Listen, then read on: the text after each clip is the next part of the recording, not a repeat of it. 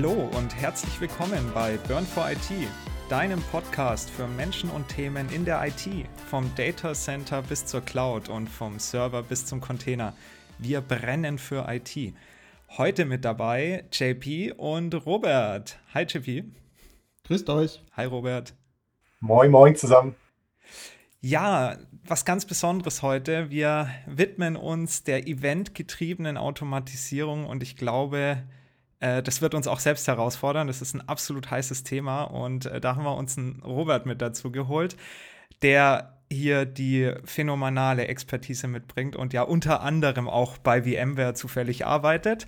Ähm, du, Robert, stell dich doch mal vor, was, was bewegt dich gerade so und, und wo kommst du her? Ja, sehr gerne. Vielen Dank für die Vorstellung, Nico. Und auch danke, dass du den Druck gleich erhöht hast. Phänomenale Expertise, das fand ich sehr schön. also nochmal, Robert Guskitz, äh, mein Name. Genau, ich arbeite bei VMware seit 2016. Da habe ich angefangen als äh, Technical Account Manager und aktuell befinde ich mich in der Rolle als Lead Tanzu Emerging Solutions Engineer. Schön langer Titel. Du weißt ja, das Ego will immer schön gefüttert werden. Sehr gut. Sag, sag doch noch mal kurz, Lead äh, Tanso Solution Engineer.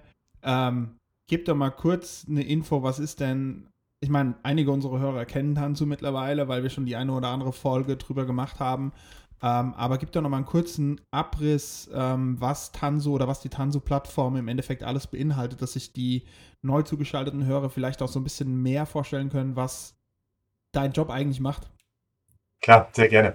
Wie du schon gesagt hast, ihr habt das ja äh, erfreulicherweise schon auf eurem Podcast mehrmals thematisiert, habe ich mir auch mit Freude angehört.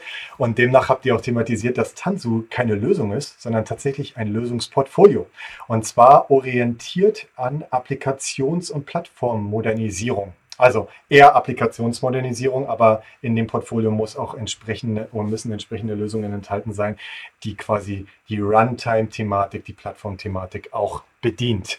Und Demnach bin ich als Solutions Engineering da in einer Pre-Sales-Rolle. Das heißt, ähm, mein Hauptschwerpunkt ist tatsächlich, oder mein Schwerpunkt ist, dass ich Kunden berate, ähm, für ihre entsprechenden Herausforderungen die entsprechende Lösung herauszusuchen und natürlich auch zu designen aus diesem Tanso-Portfolio. Und ähm, da geht es, wie gesagt, von der Thematik dass wir zum Beispiel Kubernetes als Runtime Container Orchestrator ähm, in die Kundenumgebung implementieren oder dann eben immer weiter bis wirklich zum Applikationslayer selber und auch das ganze Thema rund um Monitoring, JP, äh, Observability, Automatisierung, das kommt alles damit hinzu. Und wenn du 2016 als TAM angefangen hast, wie hast du den Turn hinbekommen zu dem doch hochtechnischen und hoch gerade komplexen Thema, wo du jetzt gerade bist? Also was hat dich, bist du durch Zufall reingerauscht oder hast du auch so ähnlich wie ich gedacht, wow, coole Technologie, das macht bestimmt Spaß und dann bist du in dieses komische große Feld eingetaucht oder wie, wie lief es denn bei dir ab? Sehr gute Frage. Also, wir haben ja Zeit, ne? Ich hole mal aus. Wir haben Zeit. ich habe tatsächlich einen absolut klassischen Hintergrund. Ich fange mal ein bisschen früher an. Und zwar, ich habe in einer Firma gelernt, wo es wirklich darum ging, PCs zusammenzubauen und auch tatsächlich zu reparieren. Also das heißt Elektrolytkondensatoren auslöten, damit das System am Ende wieder funktioniert. Dann ging es in die Server-Thematik von dort aus bin ich dann in meine nächste Rolle im, im Feld, also als ähm, Server-Engineer oder wie sagt man so schön, Field-Engineer eingestiegen. Und das war alles noch klassisch. Ja, das war absolut Infrastruktur fokussiert, Backend-Systeme, Server ne, für Compute, ähm, Storage für, naja, klar, ähm, Datenpersistenz und so weiter und so fort.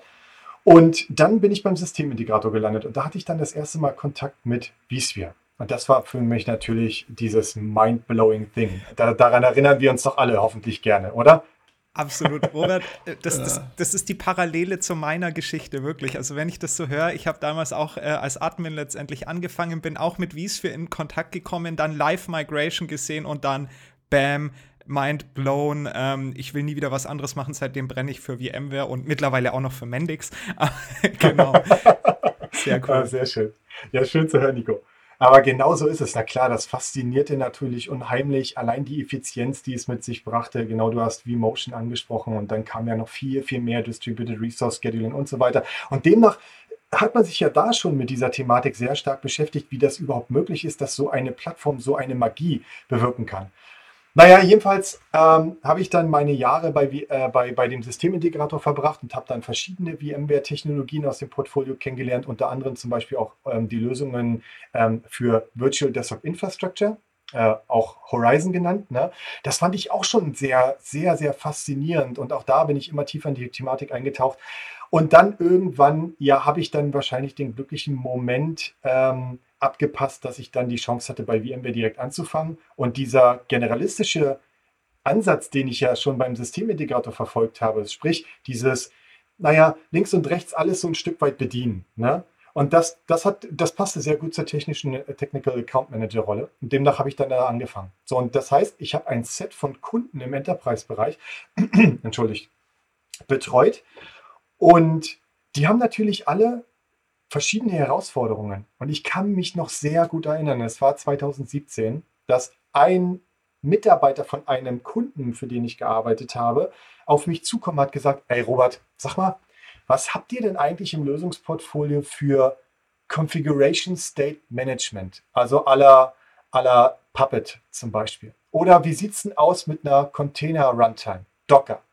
Und wie sieht es denn aus mit weiteren Tools? Er nannte ja noch Puppet, äh, Chef und Ansible und so weiter. Und, und ganz ehrlich, ich war komplett lost. Ich habe kein Wort verstanden. Ich gebe es zu. Ich habe von Docker zu der Zeit nichts gehört. Ich habe auch von den ganzen anderen Tools nichts gehört, weil ich einfach so in meinem Ökosystem unterwegs war. Und das, dieses Gefühl, hat mich dazu gebracht, das, das akzeptiere ich nicht. Also ich muss da rein in diese Thematik und habe dann quasi einen unserer Spezialisten, die, der sich bereits schon länger mit dieser Thematik beschäftigt hat, äh, dann gebeten, doch ein Meeting mit meinem Kunden zu, ähm, zu, zu machen und durchzuführen. Und ich habe dann daran natürlich teilgenommen und habe dann das erste Mal über Docker und die Idee von Microservices und you know, äh, also dieses ähm, auch dieses ganze Service Service-Oriented Architectures und so weiter. Da habe ich das erste Mal dann, damit bin ich das erste Mal dann in Kontakt gekommen. Das hat mich absolut fasziniert. Die Idee dahinter ist genial. Und das ist ja auch nicht neu, das Thema. Das muss man ja auch mal zugeben. Es ist ja schon alt. Aber ich habe einfach nie damit Kontakt gehabt. So, lange Rede, kurzer Sinn. Das war die Zeit, wo VMware dann das erste Mal auch quasi eigene Bestrebungen hatte. Das nannte sich damals ähm, Photon-Plattform. Das war quasi die Idee, eine Docker-API unseren Kunden zur Verfügung zu stellen im Rechenzentrum. So, und da habe ich dann war das dann die, diese vSphere Integrated Container? Das war quasi, was dann später als ähm, vSphere Feature, wenn du so willst, weil es war ja tatsächlich ein Feature der Enterprise-Lizenz, oder Enterprise Plus muss es gewesen sein, ja. aber du brauchtest den Virtual Distributed Switch. Ähm, und das, genau, das kam dann dabei rum, richtig, Nico. Und, und somit, wie gesagt, auch JP, deine Frage initial, somit bin ich damit in Kontakt gekommen und ich habe, da war Kubernetes noch gar nicht, gar nicht für mich präsent, muss ich doch dazu sagen, ne? weil das war ja gerade so Docker. Und wir hatten ja auch noch keine Lösung, keine Runtime zum Beispiel für Kubernetes selber. Das war alles noch in der Mache. 2017. Oh, 2017. Ich glaube, da habe ich noch meine heile Welt in meinem Monolithen PRDG gehabt und habe gedacht, oh geil, das reicht, mehr will ich nicht. Und ein Jahr später bin ich, bin ich voll ausgerastet. Stark. Ja, ja, 2017 äh, war für mich so das Aha-Erlebnis. Ähm, damals haben wir uns mit Außenstandorten für ein großes Labor beschäftigt und haben da vSAN To-Node Direct Connect Cluster eingeführt. Und das war für mich damals so die Zeit, wo vSphere mit vSAN halt schon ausgereift war. Und dann in Verbindung mit den AMD Epic Prozessoren, wo ich damals mega gehypt war, also bevor die Dinger released wurden, habe ich gesagt, das, das wird äh, ähm, AMD holt sich den Marktanteil zurück und das, das wird was. Da gibt es noch einen Blogartikel von mir von 2017. Cool. Und äh, wirklich, ja, AMD ist ja jetzt wieder back. Und äh, das war irgendwie so damals der, die Zeitenwende. Ich weiß es nicht so. Und ähm, ehrlich gesagt, bis ich mit Containern in Kontakt gekommen habe, äh, bin, das hat dann noch mal zwei, drei ja, Jahre hast, gedauert. Du hast halt auf mich gewartet, wenn wir ehrlich sind, genau. um äh, mit Containern in Kontakt zu kommen. genau. ähm, Robert, ich habe zwei Themen tatsächlich, bevor wir äh, vielleicht ein bisschen tiefer auf eventgetriebene Automatisierung gehen. Das erste Thema ist, 2017 hast du die erste Hand angelegt an, ähm, alles, was mittlerweile moderne Applikationen anbelangt, ja, den Underlayer, das, was eine moderne Applikation auszeichnet, ähm, wie Microservice-Architektur, äh, wie, wie das Ganze aussieht, wie es funktioniert.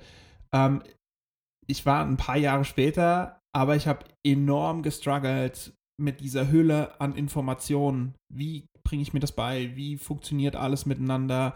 Ähm, es gibt zig Blogartikel, es gibt zig und vor allen Dingen in jedem Blogartikel ist fast derselbe Fehler mittlerweile drin, äh, weil das so ein, so ein gängiges Copy- und Paste-Geraffel ist, wenn ich ehrlich bin. Ähm, aber es ist total schwierig, einen Fuß in die Welt zu schaffen. Deshalb kannst du ja mal kurz erzählen, wie du den Fuß in die Welt äh, gesetzt hast. Äh, und der zweite Punkt ist, mal Hand aufs Herz, wie schwierig fällt es dir, die ganzen Begriffe in Deutsch zu sagen? Lass mich gleich mal deine zweite Frage als erstes beantworten, weil es fällt mir leichter. Es ist total schwer. Fürchterlich, oder? Ich, ich, ich musste auch übersetzen, was du gerade gesagt hast, weil ich die englischen Begriffe halt im Kopf habe. Total. Ich habe mir extra vorgenommen, ich muss es ganz offen und ehrlich sagen, ich habe mir extra vorgenommen, zu versuchen, so viele deutsche Worte wie möglich zu verwenden für diesen deutschsprachigen Podcast. also direkt übersetzen. Aber wenn es doof klingt, lassen wir es. Nein, nein, mach, mach genauso weit, das ist herrlich, wirklich. und zu deiner ersten Frage, ähm, ganz ehrlich, lass mich gleich aufgreifen, was du gerade gesagt hast, JP. Du hast nämlich zu Nico gesagt, ja, du hast nur auf mich gewartet. Und JP, gibt es nicht immer irgendeinen, auf den man irgendwie gewartet hat, der einen an solche Thematiken anführt? Und bei mir, bei mir gab es solche Personen, ich muss im Plural sprechen tatsächlich, weil initial diese ganze Thematik rund um Service-Oriented Architectures und die Plattformen darunter, also Kubernetes, ne, was ja, was ja das ist ja nicht mehr wegzudenken, diese Technologie. Gott sei Dank, weil es ermöglicht uns ja so viel. Und das war ein sehr, sehr guter Kollege von mir an der Stelle auch. Grüße an Björn Brundert. Weil der hat, der hat, der hat mich an diese Thematik tatsächlich sehr stark rangeführt. Der war zu der Zeit sogar noch Technical Account Manager. Also der war auch ein Stück weit, ja, tatsächlich zu der Zeit, wo wir die, uns über dieses Thema unterhalten haben, war er in derselben Rolle wie ich und hat dann später erst gewechselt ähm, zum Solutions Engineering. So, und, und wir haben sehr viel darüber gesprochen. Und dann gab es aber auch noch einen, einen, einen weiteren Herren, den ich auch noch an der Stelle ähm, wirklich gerne nennen möchte, denn er hat die Technik, also die wirklich sehr tiefe Technik mir nahegebracht. Das ist der Michael Gasch. Der Michael war damals schon einer derjenigen, der sich sehr, sehr früh mit Kubernetes beschäftigt hat und diese ganze Thematik an sich so. Und da sind wir dann, da, da wurde ich herangeführt. So. Und dann ging es in Richtung, was du ja gerade sagtest, oder fragtest, JP, war ja, wie kriegt man das hin, dieses ganze, ähm, diese ganze EDA, also dieses Event-Driven Architecture? So, was ist jetzt der Unterschied oder wo, wo, wo setzt das auf, wo baut das drauf auf? Also erstmal baut es auf jeden Fall, würde ich sagen, auf diese Service-Oriented Architectures, also Microservices, Containers, so wie wir das heutzutage alle nennen. Ja? Also wir nehmen uns einen Monolithen, eine Applikation und den dekappeln wir, also äh, bau, bauen ihn wieder auseinander und ähm, bauen ganz viele kleine Services, die miteinander reden. So, und Event-Driven bedeutet einfach nur Folgendes. Wenn wir mit Systemen interagieren, und da nehme ich jetzt, lass uns in der vSphere-Blase bleiben. Wir interagieren mit vSphere und das machen wir ganz gerne Command-Driven. Also wir nehmen uns den vSphere-Client und klicken rechte Maustaste auf eine virtuelle Maschine und sagen Power On. Das ist das einfachste Beispiel. Im Hintergrund werden ja API-Calls abgegeben. Das ist ja der imperative Weg. Wir können das ja auch auf der CLI machen, auf, der, auf dem Command Line, auf der Command Line Interface, ja, auf dem, im Terminal. Wir können ja auch imperativ vorgehen und können sagen, Power on Virtual Machine. Der v, das vCenter Server als Management-Instanz an der Stelle ist ein sogenannter Event Producer. Der produziert Events. Hey, der Robert, der hat gerade die virtuelle Maschine eingeschaltet. Das muss ich loggen. Warum loggen wir das? Das brauchen wir für Troubleshooting und für Auditing zum Beispiel. Ja, und demnach, wenn, wenn der Robert das getan hat, dann hat er das getan in der Vergangenheit. Demnach sind alle Events, die produziert werden von unserem vCenter Server, geschrieben in der Vergangenheitsform, in sogenannte Past Tense. Also man findet im Englischen, ist es dann immer powered mit diesem ed hinten dran, powered on virtual machine. So, und dadurch, dass dieses Event ein immutable fact ist, so sagt man im, im Fachjargon, also dieser, dieser Fakt, dass es passiert ist, ist unumstößlich. Diese immutable fact, damit können wir was anfangen. Das heißt, wir können den ja weiterleiten an, an Applikationen oder weitere Systeme, die an solchen Events interessiert sind. Und dann machen wir damit was. So, das ist dieses Event-Driven Automation ganz einfach zusammengefasst. Ein System produziert Events und wir wollen jetzt weiter da, mit diesen produzierten Events weiter was, äh, was, was anfangen. Wir wollen damit was anfangen. Wir wollen damit was ausführen, wie zum Beispiel äh, eine Funktion, ein Skript, wenn man so will, ähm, was dann zum Beispiel den JP darüber informiert im MS Teams oder in Slack oder irgendeinem Messaging-System, ähm, dass diese virtuelle Maschine eingeschaltet worden ist. Das ist ein ganz einfaches Beispiel. Oder wir machen einen Tag an die virtuelle Maschine, die eingeschaltet worden ist. Also eine, ein, weiterer, äh, ein weiterer Command, wenn man so will, eine weitere imperative Ausführung, Durchführung. Jetzt sind wir, schon, uh, sind wir schon mitten im Thema, Robert. Total. Sehr, sehr, sehr cool, ja. Ähm, vor allem, wenn ich gerade noch mal äh, darauf zurückgreifen möchte, so diese Reise, in der wir uns gerade befinden, eben diese klassischen Monolithen aufzubrechen, in Microservices äh, umzuwandeln oder eben komplett die Applikationen neu zu schreiben und die Architektur eben zu nutzen. Ähm, also was wir jetzt irgendwie vor ein paar Jahren als Hype-Thema identifiziert haben, Kubernetes hat sich da definitiv durchgesetzt, ja. Ähm, Gegen Docker Swarm. Genau, genau zum Beispiel. Also darauf setzen wir jetzt auf. Das ist der Standard, den wir nutzen, die gemeinsame Sprache, die wir sprechen im, im Microservice-Universum, würde ich jetzt mal sagen. Und jetzt obendrauf kommt quasi der nächste Layer Serverless. Ja, das ist es ja dann letztendlich, oder? Ist es. Das ist ähm, das, was ich dann mit diesen Funktionen oder mit den, mit den äh, nächsten Schritten, die ich dann entscheiden möchte anhand dieser ähm, Past-Tense-Ereignisse, wie du es genannt hast, ähm, das eröffnet ja dann nochmal ganz andere Möglichkeiten, oder? Absolut. Also wir benötigen exakt diese Plattform, diese Funktionalitäten einer Plattform, um diese Funktionen, wie du ja schon erwähnt hast oder wie wir bereits schon erwähnt haben, dann überhaupt äh, zu, zu instanzieren, zu, zu hosten, wenn du so willst. Ja? Weil Function as a Service als Ausführungsmodell, das ist ja ein Ausführungsmodell, ja, das setzt im Prinzip diese Serverless-Plattform voraus, tatsächlich. Oftmals wird das so ein bisschen gleichgesetzt, Serverless und Function as a Service. Aber eigentlich setzt FAS, Function as a Service, auf einer Serverless-Plattform auf.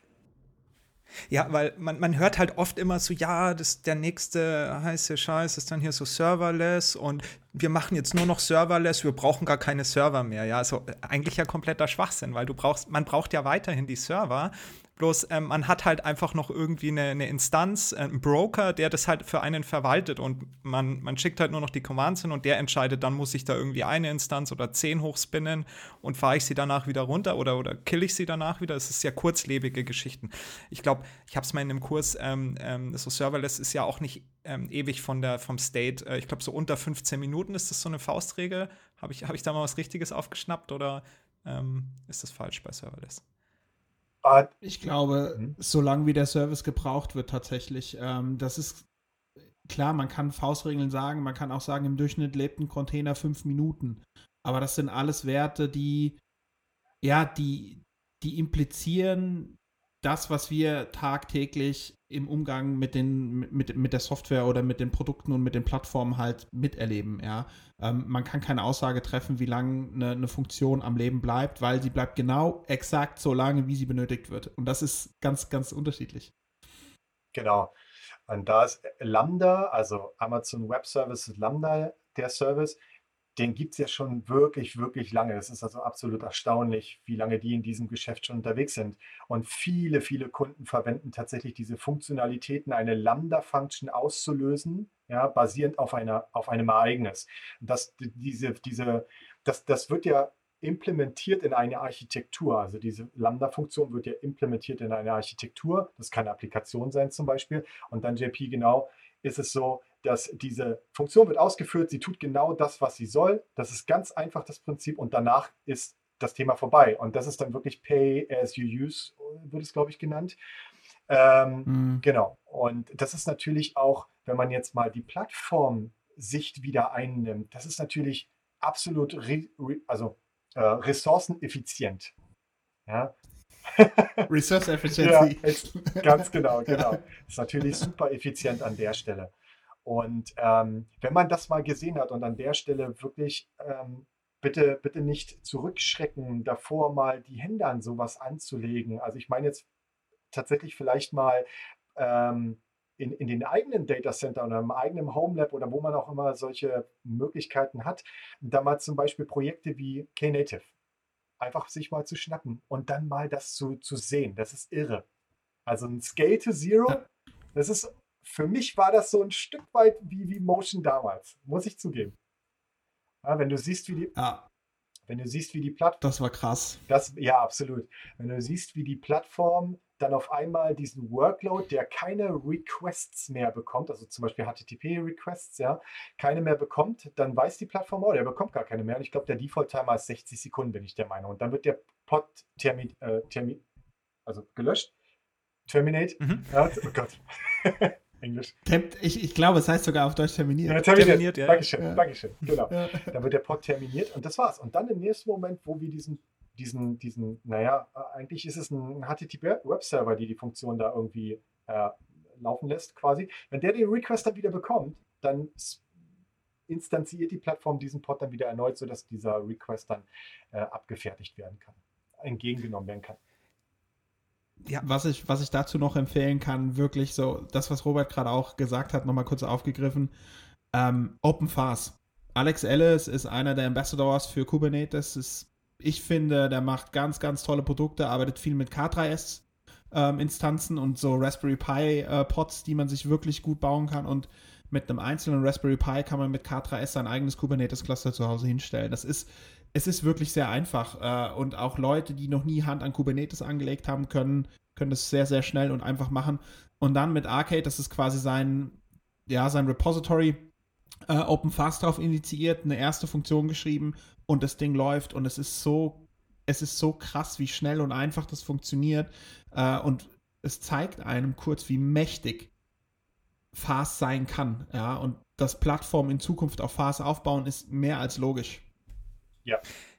Ja, und ja, vor allem halt auch, das ist auch ein ganz anderer Gedanke Richtung API-Zentrik. Ja, also API first, auch dann äh, erstmal sich bei den Applikationen gar nicht um, um die Funktionen Gedanken zu machen, sondern wie integriere ich es in die Landschaft und was für ein API-Gateway, wo, wo binde ich das an und wie kann das sicher miteinander kommunizieren. Das sind mittlerweile auch ganz andere Herangehensweisen, die sich da ergeben und auch eine deutlich höhere Geschwindigkeit, ja, auch in der Implementierung und auch in der äh, Umsetzung von Änderungen, würde ich jetzt mal sagen, und auch Anpassung an neue Systeme.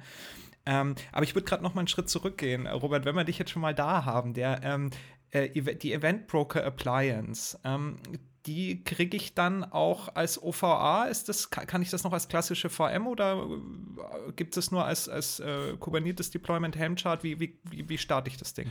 Ich, ich würde sogar noch mal, bevor der Robert jetzt startet, äh, einen Schritt davor zurückgehen, weil ähm, wo kommen wir jetzt her? Wir kommen her, dass wir über Events gesprochen haben. Was passiert mit Events? Wie werden Events getriggert? Ähm, und jetzt haben wir sowas wie eine Function as a Service die wir selber gar nicht so wirklich greifen können. Ja, es ist, es ist nichts, was du wie eine VM einfach mal, wo du, wo du dir ähm, das Display anzeigen lassen kannst, auf die VM dich drauf connecten kannst. So funktioniert Fast ja eigentlich nicht. Ähm, das heißt, wenn wir eine Function starten und die Function was tut, dann schreibt sie ein Log. Oder sie schreibt ein Event. Also ein Event passiert, sie schreibt ein Log und daraus entsteht, ja, äh, dieses ganze Drumherum, dieses ganze Framework, womit wir gucken können, funktioniert die Funktion, ähm, wird sie richtig genutzt, ähm, funktioniert alles im Backlo äh, Backlog und alles drum und dran. Das heißt, wir sind wieder zurück bei dem Thema Events. Robert, eventgetriebene Automatisierung, wenn wir über Funktionen sprechen, die selbst gesteuert laufen, wie wichtig ist da eventgetriebene Automatisierung? Ja, also ich würde ja sagen, sehr wichtig ähm, an der Stelle, weil es auch einfach sehr sehr mächtig ist. Weil wir reden natürlich jetzt über den Use Case eventgetriebene Automatisierung. Aber was wir nicht vergessen dürfen, ist, dass durch diese Technologien, die wir hier einsetzen, eine sehr hohe Erweiterbarkeit, Extensibility quasi auch erreichen. Weil es ist ja nicht nur Automatisierung, es sind ja auch Use Cases wie Integra also Inti Integration, ne? also Integration. Ja, dann haben wir noch Notification, ne? das ganze Thema rund um Benachrichtigungen.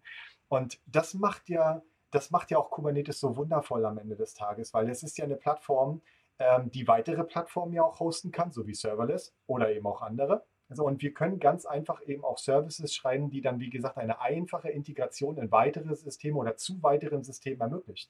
Und auch das haben wir mit diesem Projekt VMware Event Broker Appliance erreicht. Und ich würde da, würd da gerne mal kurz drauf eingehen, auf das Projekt. Warum und wie ist das gestartet? Das ist schon sehr spannend, finde ich. Ähm, und, und dann können wir ja mal ganz kurz über, die, über den Status des Projektes selber kurz sprechen. Genau, und wo wir gerade stehen. Ja. Sehr gut. Okay, also genau, ihr habt das erwähnt, kurz Viva, das Projekt kurz Viva. Und Nico, bevor wir nämlich deine Frage verlieren, du hast gefragt, gibt es die VMware Event Broker Appliance nur als OVA oder auch noch irgendwie anders? Und ja ist die Antwort. Das A kannst du ersetzen, Appliance oder Application. Application, die auf Kubernetes läuft. Also sprich, es gibt zum Beispiel ein Helm-Chart. Richtig. Helm als moderne ähm, Applikationspaketierungssystem ne, ähm, ist im Kubernetes-Ökosystem sehr, sehr beliebt. Und demnach haben wir da natürlich relativ schnell auch das Herzstück des Projektes, den sogenannten Event Router, als Helm-Chart zur Verfügung gestellt. So, Projekt Historie. 2018. Ähm, vSphere Integrated Containers, wir haben es vorhin ganz kurz erwähnt. Ich war sehr stark fokussiert auf dieses Projekt, auf dieses VMware-Projekt und ähm, habe mich da sehr tief eingearbeitet. Und ich habe einen, wenn man so will, einen regelmäßigen Austausch mit meinem Kollegen Michael Gasch zu der Zeit gehabt. Und da, da ging es dann, wir nannten es immer, weil es nach Feierabend war, wir nannten es immer das V-Beer. Weil es war dann über Zoom und wir haben dann beide ein genüssliches Erfrischungsgetränk zu uns genommen und haben über die aktuellen Projekte und Interessen geplaudert. Und ich habe gerade erzählt, so, ja, also wie ist Integrated Containers, was macht das, wie funktioniert das? Und eine der Objekte, der vSphere-Objekte, die erstellt werden, wenn du einen sogenannten Virtual Container Host ausrollst, instanzierst, ist ein sogenannter Resource Pool in vSphere.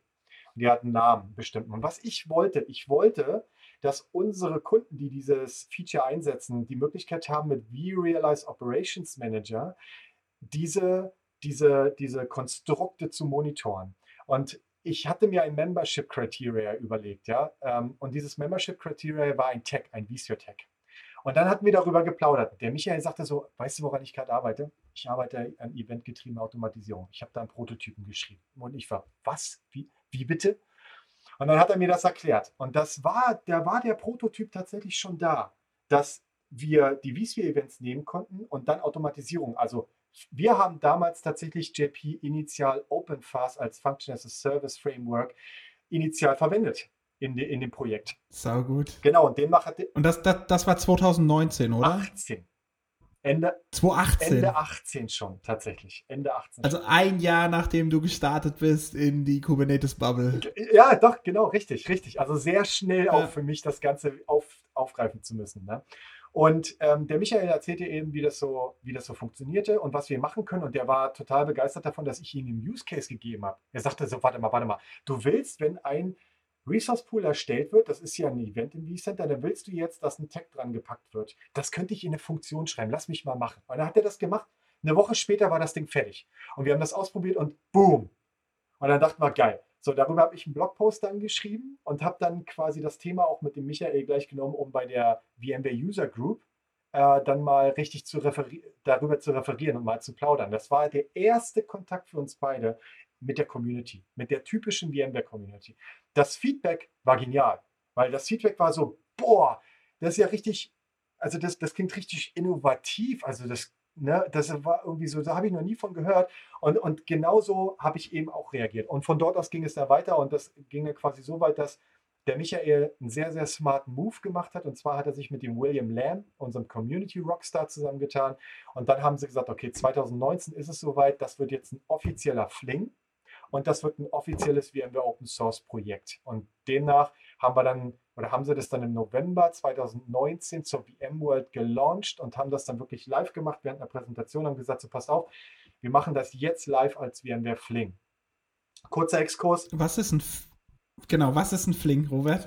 genau, kurzer Exkurs, was ist ein Fling? VMware bietet die Möglichkeit, getrieben aus dem Office of the CTO, also Octo, ähm, quasi sogenannte Prototypen, ähm, äh, Experimental Features, Experimental Tools, Experimental Projects im Prinzip zu, zu launchen, also ähm, zur Verfügung zu stellen der Community. Und dann kann die Community diese Projekte quasi konsumieren, benutzen und dann Feedback geben. Und basierend auf dem Feedback wiederum können wir dann sehen, wie hoch ist der Demand von so einem Feature in unseren Lösungen. Das berühmteste Beispiel für mich ist Cross vCenter vMotion. Mhm. Das ging jahrelang nicht. Und dann wurde das als Fling released. Dann hat das nochmal eine ganze Zeit gedauert. Eine ganze Menge Feedback musste zurück ähm, analysiert werden und so weiter. Und dann wurde es tatsächlich implementiert. Ich glaube, in vSphere 7 irgendwas wurde es tatsächlich implementiert. So, das ist ein VMware Fling. Ne? Und wichtig war, das war ein wichtiger Schritt für das Projekt selber, aber wir haben es auch gleichzeitig komplett open sourced auf GitHub unter dem offiziellen VMware Open Source Umbrella, unter diesem Schirm. Das heißt, es musste maintained werden. Es gab also wirklich äh, äh, Verantwortliche für dieses Projekt. Und, und, ähm, und, und, und, und das, war, das war sehr, sehr wichtig, weil da war noch mehr Feedback und da war Kollaboration auf einmal vorhanden. Es konnte, die Community konnte sich den Code transparent angucken und konnte ihre Meinung und natürlich auch Code-Changes contributen. Und das hat das einen sehr starken Boost der, der, äh, dem Projekt verschafft. So, und jetzt in einem Satz kurz zusammengefasst, was macht Viva? Wir deployen eine Appliance in die vSphere-Umgebung. In dieser Appliance haben wir eine Linux-Distribution, PhotonOS, VMwares eigene. Darauf kommt ein Kubernetes äh, und JP, du hast das in einer Folge schon mal, ich habe mir die Folge angehört, ähm, quasi thematisiert. Wir benutzen auch kubeadm. So, ne, das ist bekannt und äh, äh, typisch, um Kubernetes zu, die, ähm, zu deployen und konfigurieren. Ähm, dann wird Kubernetes der Kubernetes-Layer installiert und konfiguriert und dann wird Knative als Serverless-Plattform installiert und ebenfalls konfiguriert. Und dann haben wir die beiden Building Blocks, die Knative mit sich bringt als Serverless-Projekt. Das ist einmal Serving und einmal Eventing. Haben wir dann in dieser Appliance alles zusammengefasst zur Verfügung gestellt.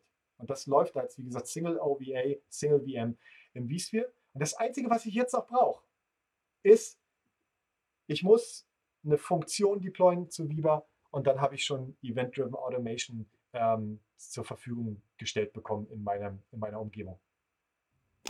Ja, mega. Ähm, genau, und du hattest vorhin schon gesagt, so ein, so ein Use Case wäre zum Beispiel Benachrichtigungen, äh, Slack, wenn eine VM ausgeschaltet wird oder man auch ja, implizieren kann, dass ein Rechenzentrum natürlich ausfällt oder mehrere VMs ausfallen oder was auch immer. Ähm, was ich auch noch, ich habe mal ein bisschen recherchiert, fand ich ganz interessant, auch Enforce Guest OS Licensing. Also gerade wenn es um Lizenzierung nach ähm, CPU-Kernen geht oder so, ist das, glaube ich, auch ein ganz starker Use Case, um einfach Kosten zu sparen, oder? Ist dir das schon mal untergekommen? Klar, ich glaube, der technische ja. Begriff dafür sind doch heutzutage Spot-Instances, oder? Ah, ähm, das hatten wir letztens. Ähm, Spot-Instances waren ja die, die ich jetzt ähm, ad hoc beziehe, aber die mir der Cloud-Provider auch ad hoc wieder runterfahren kann. Ja, ähm, die mir nicht verbindlich sind. Eben für Microservice, wo ich zwei Minuten vor Shutdown eine Warnung bekomme.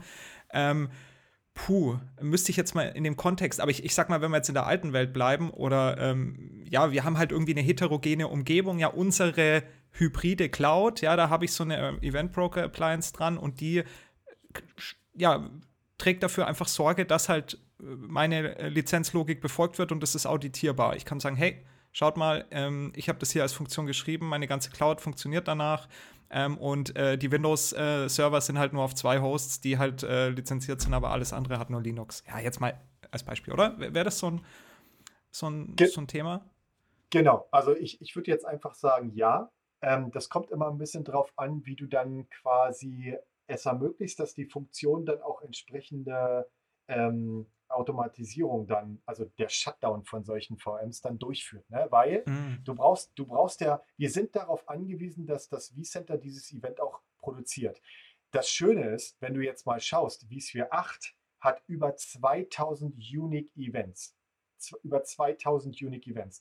Dein, dein Use Case ist super, finde ich. Was du machen könntest, wäre ja wäre relativ einfach. Stell dir vor, du bist auf die auf die Compute Power deines ESXi-Hosts oder deines Clusters angewiesen. Dann erstellst du für deine Developer-Teams zum Beispiel sogenannte Resource Pools und denen setzt du Limitierungen. Das heißt, wenn die Limitierung überschritten wird, wird es ja hoffentlich ein Event in vSphere geben. Dieses Event nutzen wir. Das sag mal, was weiß ich, ich weiß jetzt ehrlich gesagt aus dem Kopf nicht, wie das Event heißt, aber lass mal dieses Event jetzt heißen Limitation Reached oder irgendwie sowas oder Threshold Reached oder irgendwie so, ja. Dann nehmen wir dieses Event und lösen damit eine Funktion aus. Und das Schöne ist, jetzt mal wieder ganz kurz zu dieser ähm, Thematik ähm, Funktionen.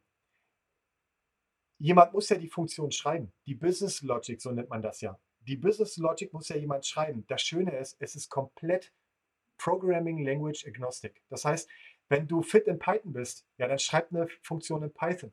Bist du fein mit Go oder Rust oder Ruby oder PowerShell, PowerCLI etc., dann schreib die eben damit. Das ist das Schöne bei solchen ähm, ähm, Ausführungsmodellen. Die sind wirklich da Programming Language Agnostic. Also das ist da, ne, dann, die machen das einfach. So. Und dann wird diese Funktion ausgelöst und macht einen Shutdown der virtuellen Maschine. Also welches Inventar, ne, welche VMs laufen in diesem Resource Pool, schnappt dir den Namen und die VM-ID und macht einen Shutdown. Fertig. Genau. Und Notification, ganz kurz, den, den Use Case fand ich sehr, sehr, sehr schick, weil jetzt gehen wir mal wieder zurück zu diesem, zu diesem Kubernetes-Ökosystem und wir haben Container-Images und wir haben auch Leute, die schreiben Container-Images und dann werden diese Container-Images ja auch irgendwo gespeichert. Das ist dann zum Beispiel eine Container-Image-Registry, wie, äh, wie Harvard zum Beispiel oder Quay oder JFrog oder irgendwie so, ja.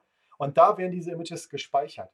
So, jetzt möchtest du das monitoren. Wie monitorst du denn zum Beispiel, dass jemand eine neu, ein neues Image gepusht hat oder jemand hat ein Image gelöscht aus einem Repository, wo normalerweise gar kein Image ohne Approval gelöscht werden kann. So, da brauchst du ja, du brauchst ja, du brauchst ja Prozesse involviert.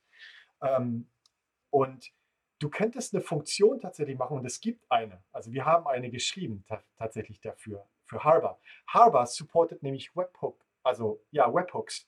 Und Webhook ist ja nur ein HTTP-Server im Endeffekt, ja. Und was der macht ist, die Funktion macht folgendes. Wenn ich in Harbor ein, ein Image lösche, dann kann ich sagen, oh, dieses Event, also Harbor schreibt ja dann auch ein Event als System, als, als, als Event-Producer. Dieses Event ähm, schickt das jetzt bitte zu, einer, ähm, zu, ne, zu einem Slack, zu einem Slack-Channel. Und dann wird im Slack-Channel im Prinzip eine Nachricht generiert, ey, der Robert, der hat im Repository das folgende Image mit folgendem Tag zu dem und dem Zeitpunkt gelöscht. Und dann gibt es auf die Finger, wenn das nicht erlaubt war. ja, auch zusätzliche Sicherheitsmechanismen. Alles, alles, was man halt ähm, quasi in eine zweite Ebene einführt. Genau, eigentlich müsste es sicher sein, man hat es abgesichert, aber man möchte natürlich eine Revisionssicherheit über alle Events haben und eben die Ereignisse auch mit Funktionen dann mitigieren oder halt eben ja benachrichtigen, wie du gesagt hast, dass man halt manuell dann eintritt und denjenigen dann anruft oder was auch immer. Cool. Ähm, spannend, spannend. Ich habe noch mal einen anderen Use Case, den ich gerne an dieser Stelle ausführen würde. Natürlich, äh, wir haben ja im Vorfeld drüber gesprochen. Ähm, Robert, du weißt, dass ich aus dem, aus dem Monitoring-Aspekt ursprünglich komme ähm, und dass ich natürlich auch versuche, Monitoring durch Events vollziehen zu können. Ähm, und auch wenn du mir eigentlich meine eigentliche Frage vorweggenommen hast, habe ich mir noch eine zweite genommen. Nämlich. Sorry dafür. Ach, Quatsch. Das ist doch genau das. Da, da wollten wir hin. Ähm, du hast gesagt, dass der, die vCenter, der vCenter-Server schreibt durch. Also schreibt ungefähr 2000 verschiedene Events. Also er hat ungefähr 2000 verschiedene Events. Ähm, das ist auch das, was mir bei dem Vortrag äh, bei der VM Explore dieses Jahr noch im Kopf geblieben ist. Ähm, und jetzt nehmen wir mal ein Event wie Ballooning. Ballooning müsste auch geschrieben werden. Das heißt, wenn wir jetzt auf einem Host Probleme haben, weil eben Ballooning entsteht, das heißt, weil Ressourcen angefragt werden, die nicht abgerufen werden können von den VMs, weil zu viele Anfragen parallel kommen, ist das ein Event, was ich auch über den Viba sehen kann. Was als Folge haben könnte, dass ich eine Automatisierung starte, die sagt, okay, wir migrieren jetzt VMs auf einen anderen ESXi-Host, um eben diese, diese, ähm, diese Lastverteilung zu generieren, weil per vMotion funktioniert das super gut, aber der Host hat zu viele Anfragen und kann parallel nichts weiter machen. Also müsste ich doch theoretisch das auch den Viber nutzen können, um das Problem nicht den Incident, sondern das Problem, was entsteht und was mehrere Incidents auslöst, nämlich dass Kunden oder dass meine VMs langsam sind, dass die Ressourcen nicht zugeteilt werden, äh, um das zu lösen. Das heißt, ich könnte über den Viva und über das Event Logging und Event Triggering, was ja dann auch äh, entstehen kann, nämlich wenn ein Event passiert, dass was getriggert wird, ähm, kann ich wirklich auch mein Monitoring auf ein ganz anderes Level heben, oder? Ich würde zustimmen zu deiner Aussage, Monitoring auf ein anderes Level heben. Auf jeden Fall. Oder nicht würde. Äh, ich, ich stimme zu. Ähm, die Ballooning oder der Ballooning Use Case ist sehr interessant, ist mir auch zum ersten Mal untergekommen. Und ich muss zugeben, Ballooning selber ist ja ein, ähm, ein, ein Mechanismus, der auf dem ESXi-Host ausgeführt wird.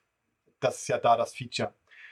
So, das würde jetzt bedeuten, des vCenters oder der vCenter Server als Managementsinstanz müsste dann von dem entsprechenden Host ähm, dann auch das Event generieren. Auf, ne? wenn, wenn der das generiert, dann muss der vCenter es dann quasi sehen, abgreifen. Der weiß natürlich darüber hoffentlich auch Bescheid und dann das, das Event generieren. Ich weiß gar nicht, ob es dieses Event gibt und eigentlich würde ich auch sagen, der Distributed. Resource Scheduler des Clusters, also das Feature selber, müsste im Prinzip jetzt Sorge tragen, dass entsprechende Vmotion-Tasks ja, also durchgeführt also da, werden da, da würde ich dir auch ähm. gerade mal voll zustimmen, äh, Robert. Und ich glaube, das ist dann auch so die Herausforderung zu, zu finden, was ist schon out of the box da und funktioniert gut. Ja, also zum Beispiel wie der DRS, dass man sagt, ähm, ja, okay, da will ich jetzt nicht äh, Redundanzen erzeugen, aber kann ja trotzdem sein, dass das, was JP gerade gesagt hat, halt in einem anderen Zusammenhang äh, äh, dann halt was mitigiert.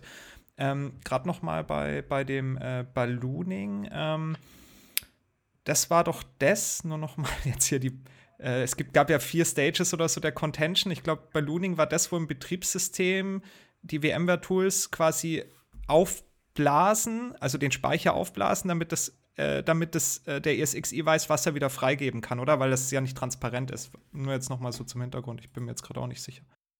Genau. Ähm, tatsächlich, äh, man muss auch einfach mal ganz, ganz klar sagen, also erstmal Ballooning, ja, funktioniert über die VMware Tools die Funktionalität jetzt im Detail ausgeführt, kann ich gar nicht mehr so gut beschreiben, muss ich ganz ehrlich sagen, weil glücklicherweise sind ja die meisten Kunden heutzutage im Besitz von wirklich mächtigen Compute-Ressourcen im Datacenter selber, sodass sowas wie Contention, also der Streit um die Ressourcen, gar nicht mehr so viel stattfindet, ja. Und deswegen wurde ich schon lange nicht mehr gechallenged mit solchen Fragen. Und, und ich kann dich nur deshalb challengen, weil ähm, wir das jetzt nicht in, ja, vor zwei Jahren oder so hatten. Wir hatten das früher, ja. ich habe ja ursprünglich unsere Start-Cloud mit aufgebaut ähm, oder beziehungsweise bin an, in einem gewissen Stage mit reingekommen ähm, und das war noch Wies 4.6. Ähm, ein junges Unternehmen hat nicht unbedingt die Ressourcen, um ähm, keine Ahnung, 20, 30 Hosts vorzuhalten für etwaige Anfragen.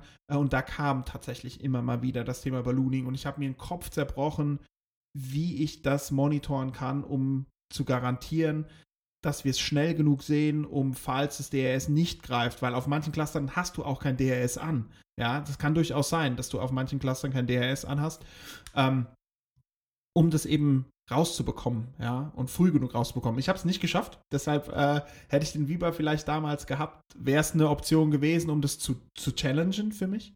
Ähm, aber daher kommt diese, diese Idee. Ab, absolut. Und dann, dann lass mich doch Folgendes ganz kurz dazu sagen. Also, wir bleiben bei, ich bleibe bei der Zustimmung, dass es definitiv das Monitoring, die Monitoring-Funktionalitäten einer Umgebung wie vSphere zum Beispiel oder ein, ne, ähm, ähm, genau, eine Plattform wie vSphere zum Beispiel definitiv unterstützen würde und erweitern würde. Und wir sind aber trotzdem immer abhängig von den ähm, vSphere-Events, die vom vCenter Server geschrieben werden. Und ja, wie gesagt, es sind über 2000 Unique Events. Das ist also schon wirklich eine ganze Menge an Events, die wir abgreifen können. Und demnach können wir natürlich auch entsprechende Business Logic an der Stelle schreiben. Und wenn jetzt ein Zuhörer gerade daran interessiert ist, herauszufinden, welche Events werden denn produziert, dann bitte googelt doch einfach mal William Lamb GitHub Repository vCenter Events. Denn der William hat einfach Folgendes gemacht. Der hat eine PowerShell, ähm, äh, PowerShell-Skript gebaut, das einfach alle unterstützten Events in eine Textdatei packt. Und das gibt es auf GitHub. Ich denke mal, die Jungs, ne, die werden das hier jetzt unten auch verlinken. Absolut, habe ich schon aufgeschrieben. ist, ist, ist korrekt. und da kann man nämlich einfach schön die Suchfunktion benutzen und kann sagen Balloon zum Beispiel oder ne, Powered On, Powered Off, was ich vorhin mal als Beispiel genommen habe. Und dann sieht man mal, was möglich ist. Da ist wirklich schon eine ganze Menge möglich. Cool, cool. Aber dann lasst mich doch ganz kurz ein, eine Sache hinzufügen. Und zwar ähm, diese Event-Thematik, die ist äußerst wichtig. Ähm, jetzt reden wir die ganze Zeit von vSphere. Und das ist auch gut, weil es ist einfach ein Top-Use-Case hier an der Stelle dass das funktioniert. Ähm, aber wir sind davon abhängig nochmal, welche äh, Events der vCenter Server produziert. So, jetzt habe ich ein System, wie zum Beispiel Harbor, das baut Events selber. Die sind aber nicht, na, jetzt muss ich gucken, wie ich das beschreibe. Die sind nicht Cloud-Event-conformant. So, also wir stellen uns jetzt ein Event vor, das wird gebaut und da sind Daten enthalten. Und zwar Daten wie Timestamp, ob, ähm, wer, wer, hat das, wer hat das Event produziert, also wer war der Auslöser, der ursprüngliche, zum Beispiel JP, ja, äh, was, wo, was ist passiert und welches Objekt ist betroffen. Da gibt es eine Payload, eine Event-Payload, eine, eine Struktur. Und wenn du jetzt ein, wenn du jetzt ein Function Developer bist, jetzt stell dir vor, du willst Funktionen für verschiedene Systeme bauen, wie Center Server, Harbor Container Registry, NSX Manager oder irgendein anderes. Jetzt äh, schreibt jedes oder erstellt jedes dieser Systeme äh, eigene Event-Strukturen. Dann musst du als Function Developer jetzt jedes Mal für die entsprechenden VNs einen sogenannten Händler bauen, einen Event-Händler. Also eine, eine Logik, die diese Event-Struktur verstehen und übersetzen kann. Und das ist eine absolute Herausforderungen heutzutage. Und dann gibt es ein Open Source Projekt, das nennt sich Cloud Events. cloudevents.io. Und dieses Cloud Events Projekt verfolgt genau diesen Ansatz nach dem Motto, hey, liebe Hersteller von, von, von Systemen, die Events produzieren, versucht euch bitte an diesen, an diesen Standard zu richten oder zu, zu, zu halten, ja, damit nämlich genau solche Eventhändler am besten Fall nur einmal geschrieben werden müssen, weil die verstehen dann quasi diese, diese, diesen, diesen Standard und somit können die sofort die Daten oder die Informationen umsetzen. Und das haben wir quasi auch gemacht ähm, mit dieser Harbor-Function, die ich vorhin erwähnt habe. Ne? Der, der Michael hat das ganz schlau gemacht und zwar hat er die Payload, das ist eine JSON-Payload, die nimmt der und dann wandelt der die in einer separierten Funktion. Also wir schicken diese Payload erst zu einer Function, zu einer ersten Function. Diese Function wandelt dann diese JSON-Payload in eine Cloud-Conformant Payload um und von dort aus wird die dann weitergeleitet zu der finalen Funktion, die dann ausgelöst wird, sodass dann der Slack-Channel eine entsprechende Nachricht bekommt. So, ne? Mehrere Komponenten involviert. Aber ich wollte es bloß nochmal sagen und erwähnen, weil dieses Thema ähm, Event Payload ist an der Stelle doch sehr wichtig bei eventgetriebenen Systemen und Infrastrukturen. Sehr, sehr cool. Also alle weiterführenden Links packen wir da in die ja, Description. Und jetzt würde mich noch interessieren, also wir kommen ja alle aus dieser in Anführungsstrichen alten monolithischen Welt und, und haben die Reise ja irgendwie geschafft. Und jetzt sind ja ganz viele Leute da draußen, die würden das, denke ich, auch gerne mal sich damit beschäftigen oder vielleicht auch ihre ersten Schritte Richtung Linux gehen. Und wie wir das ja so was wir jetzt gesagt haben, es sind neue Anforderungen, es ist vielleicht auch eine neue Art zu denken in manchen Sachen. Ähm, hast du da so ein paar Tipps, wie man sich jetzt, vielleicht auch ein paar, paar Möglichkeiten, wie man sich da ähm, ja, in die Thematik einarbeiten kann? Robert trainiert Robert in 2017. Oh. Sehr gut.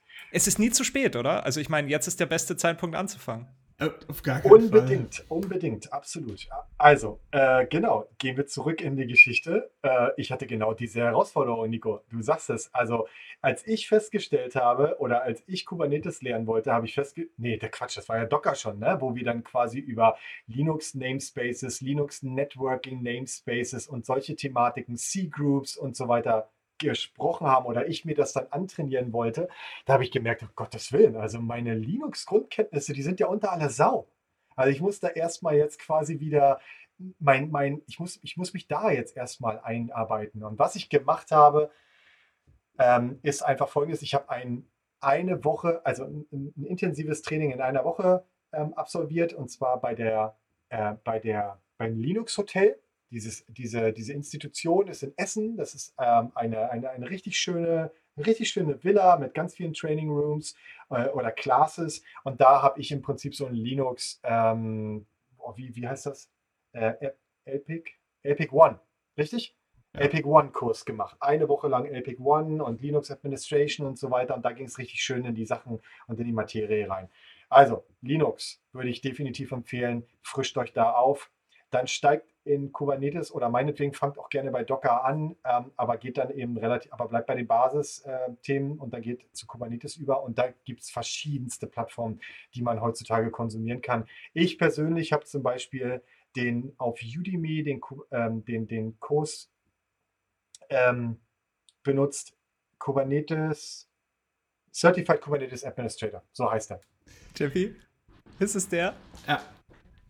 Ich sag, nein, nein, ja, ja, klar, das ist, ja, das ja, ist ich den auch gemacht. Ja, ja, der Mumschat. Props raus an Mumschat. Ja.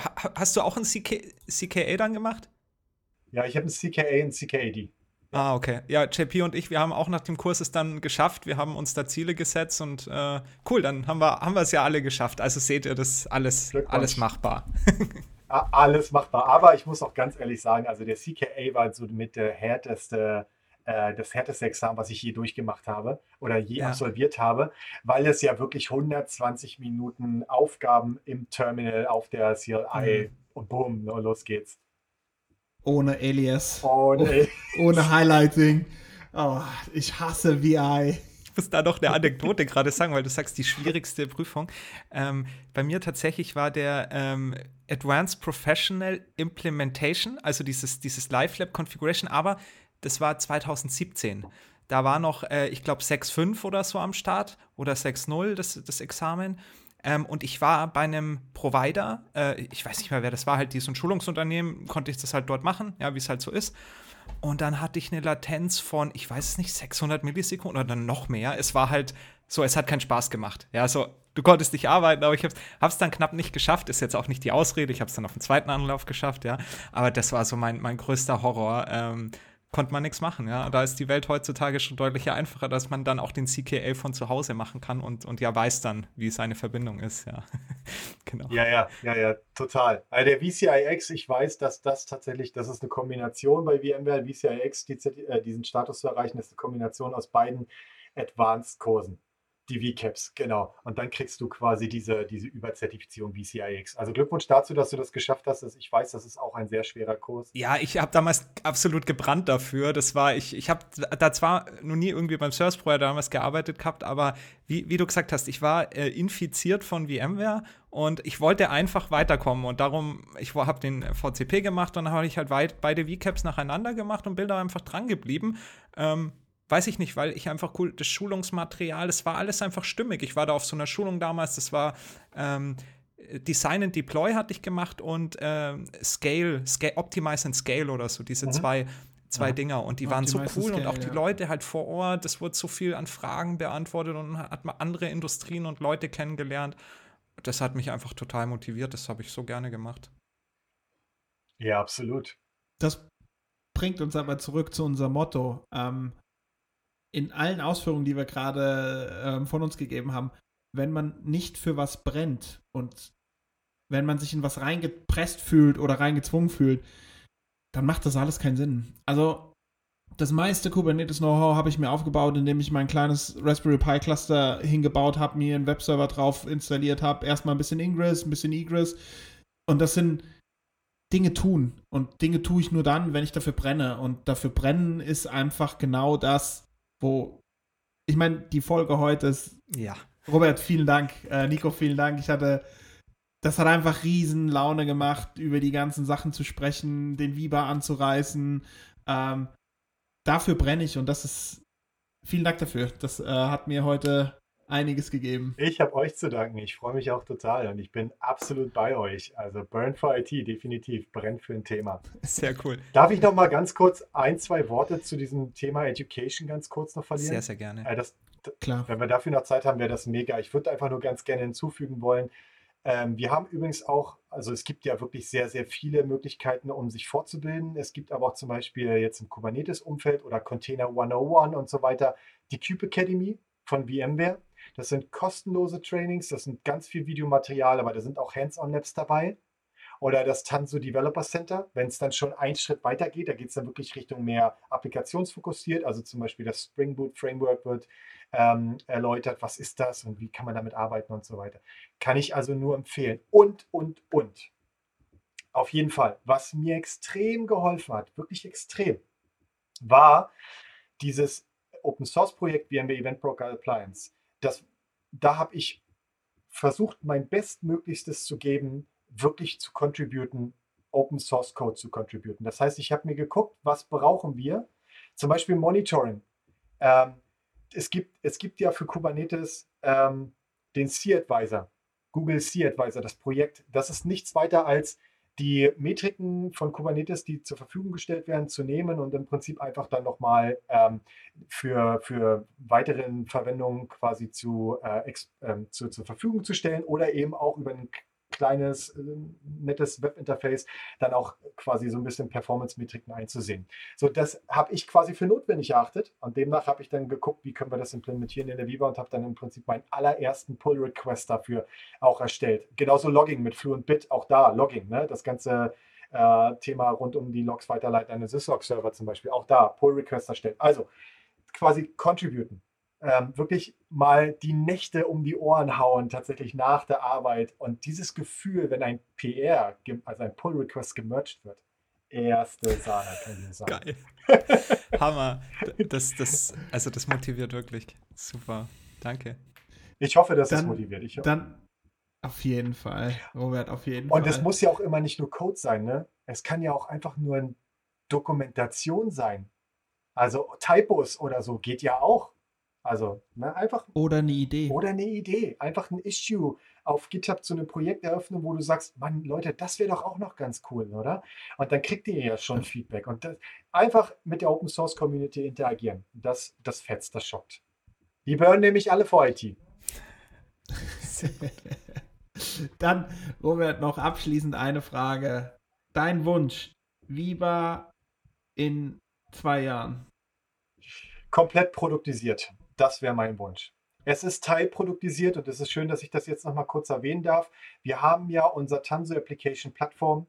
Tanso Application Plattform ist eine applikationsfokussierte modulare, äh, modulare Plattform, die es ermöglicht, im Prinzip wirklich von Source Code to Production in schnell und sicher ähm, quasi wirklich den Code zu deployen. Und da verwenden wir Knative und demnach können wir quasi diese diese Knative Bits auf jedes Kubernetes-konforme Cluster deployen von VMware. Es wird supported von VMware und dann haben wir quasi auch diese Viva-Möglichkeiten, weil wir dann quasi nur noch den, die, den Event-Router, wenn du so willst, ja, die sogenannte ähm, Knative Source konfigurieren und dann können wir damit quasi Viva komplett nachbauen.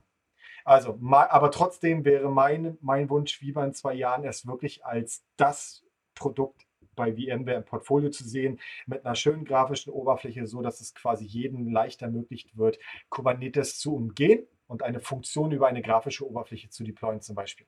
Weil da muss man nicht Kubernetes an der Stelle lernen, weil nicht jeder möchte es tatsächlich am Ende des Tages. Ja, das wäre mein Wunsch. Super. Und ich freue mich, den Tab wahrscheinlich in zwei Monaten bei uns bauen zu dürfen. Sehr schön. Go for it. Und dann auf jeden Fall Robert, vielen, vielen, vielen Dank. Ähm, vielen Dank für die Zeit. Ich habe euch zu danken. Es hat mir mega viel Spaß gemacht und weiterhin so viel Erfolg. Super. Wir sind Burn for IT und wie immer danken wir dir, dass du auch in dieser Folge wieder mit dabei warst. Wenn dir die Folge gefallen hat, lass uns gerne ein Abo und eine Bewertung da. Wir hören uns in der nächsten Folge und bis dahin. Ciao. Ciao. Ciao.